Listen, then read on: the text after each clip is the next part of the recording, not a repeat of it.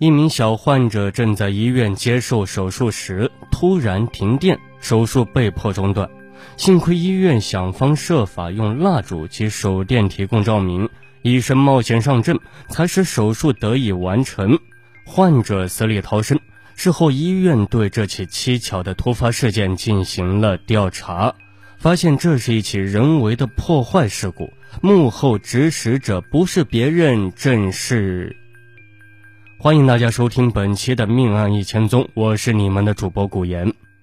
二零零九年二月十一日十点钟，江西省九江市正泰医院手术室，无影灯下，四岁的苏明明正躺在手术台上接受开颅手术，医生护士们紧张而有序地忙碌着，室内只听见手术机械清脆的碰撞声，以及各种监护仪器的滴答声。然而，就在苏明明的颅骨刚刚被打开时，二十二点五十八分，意外发生了，手术室突然停电。刚刚还灯火通明的手术室顿时陷入了黑暗，手术使用的电动器械随之停止，呼吸机和心电监护仪也无法继续运行。医院都是采用双回路供电，以确保万无一失。主治医师陈洪泰紧急吩咐护士：“快，快找电工！”六分钟后，电工席海匆匆赶到，却发现手术室的另一路电源虽然有电，但户头转换继电器却死活不工作了，无法恢复供电。剩下的唯一途径就是利用医院自备的应急发电机向手术室供电。然而片刻后，席海满头大汗地发现。发电机居然也临时出现故障，无法使用，这可怎么办呢？陈医师头上直冒冷汗，其他医生、护士更是乱成了一团，病人家属则开始在手术室外惊慌地嚎啕大哭。紧急时刻，院长和副院长相继赶到，后勤、行政部门负责人也全部来了，在院长李长江的指挥下，大伙分工合作。有的安抚病人家属情绪，有的检修线路，有的与供电部门联系。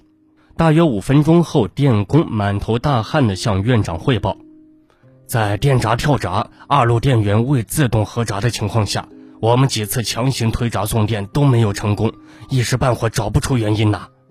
二十三点五分，供电局打来电话。我院的应急发电车正在离你们大约十公里的地方供电，现在正紧急回调，但眼下正是市区交通拥堵的时候，至少需要一二十分钟才能到达。短时间内恢复供电看来不可能了，时间就是生命，不能坐以待毙，眼睁睁看着病人等死。在院长的指挥下，几个年轻的护士一路快跑到离医院不远处的小店，将那里仅有的十根蜡烛都买了回来。医院保安处的五只手电筒以及两盏应急照明灯也全都拿到了手术室。就这样，一片黑暗中，只有五楼手术室亮起了星星灯火。灯光下，医护人员争分夺秒地继续手术。由于手术本身就很复杂，加上仅有蜡烛和手电照明，照明度远远不够。再者，监护仪也不能够使用，医生只能挂着听诊器做手术。不一会儿，十几名医护人员的脸上都是豆大的汗水。幸运的是，由于麻醉机内装着有蓄电池，同时医院用手动呼吸机代替了原有的呼吸机，病人本身并未感觉到任何意外的痛苦。期间呢，手术室外的一些病人家属情绪开始激动，有人吵嚷着：“医院停电，手术质量得不到保证，患者要是留下后遗症，谁来负责？”还有人试图冲进手术室，医院保安人员不得不反复的劝阻，直到二十四时七分，在供电局、医院电工的集体抢修下，停了三个多小时的电终于来了，外部供电恢复正常。到二十四点四十四分，近三个小时的手术终于完成后，所有人都松了一口气。更让医护人员高兴的是。苏明明术后状况良好，停电未对手术造成任何不良的影响。但这起事故蹊跷，引起了医院的高度重视，种种现象都显示有人在蓄意破坏。二月十二日，正泰医院果断向警方报案，经过一系列缜密的调查，真相很快水落石出。让所有人都大吃一惊的是，蓄意破坏此手术的疑凶不是别人，正是苏明明的亲生父亲苏康。苏康时年三十八岁，是九江市有名的企业家，经营着十五家快餐连锁店，身家达到一千万以上。除育有八岁的小儿子苏明明外，苏康还有十二岁大的大女儿苏妹，与妻子林敏也恩爱有加。这样一个事业有成、家庭美满的男人，为什么会对自己的亲生骨肉下如此毒手呢？这事情还要从十五年前说起。十五年前，苏康刚从江西都昌县的农村来到九江市，只有初中文化的他应聘到一家路边的大排档做服务员，每月领着可怜巴巴的三百元的薪水，但他并未因此沉沦。每天忙完工作回到集体宿舍。别人就累得趴在床上鼾声大作，他却捧着餐饮经营管理方面的书读得孜孜不倦。逢到放假的时候，苏康也不休息，而是跑到大街上，针对九江市的餐饮现状做出了详尽调查。总有一天，我会拥有自己的餐馆，甚至大酒店。在日记中，苏康写道：“正是他的这份与众不同，吸引了餐馆老板独生女儿林敏。林敏时年十九岁，比苏康小四岁，在南昌经济管理学院会计系念大二，长相漂亮，性格温柔。尽管出身和文化层次都相差悬殊，但两个年轻人还是偷偷相恋了。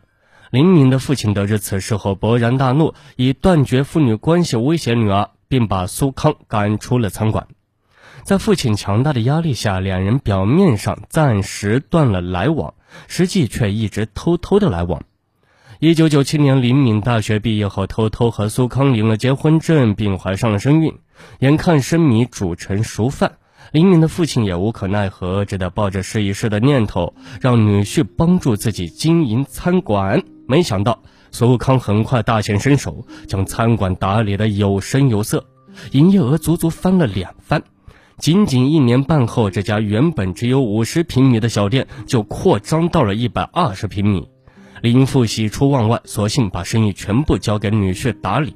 两千年，苏康到工商部门注册了何瑞祥餐饮管理有限公司，并另外选址开了第一家连锁店。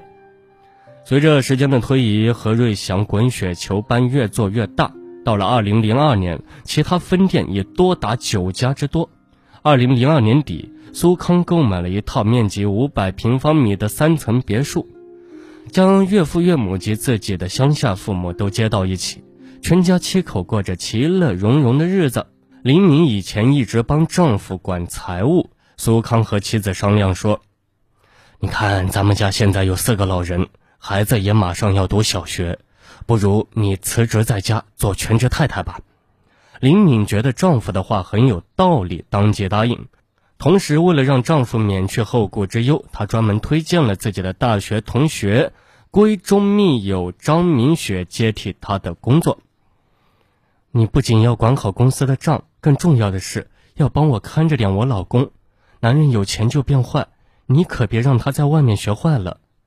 和张明雪交接时，林敏开玩笑说：“张明雪哈哈大笑，你让我身兼二职，那可得付我双倍的薪水呀。”顿了顿，他拍拍林敏的肩膀：“有我在，就好比电脑配备了防毒装置，你就放一百个心吧。”此后，张明雪果然隔三差五向林敏汇报苏康的动静。二零零三年七月，公司来了一个实习女大学生，有事没事总喜欢往苏康的办公室跑。张明雪多次找理由批评训斥这个女大学生，最终这孩子受不了了，气鼓鼓的一走了之。张明雪如此够意思，林敏非常的感谢。那么张明雪真的能一直帮助林敏吗？欢迎大家继续收听《命案一千宗》，警钟长鸣。我们下期节目再见。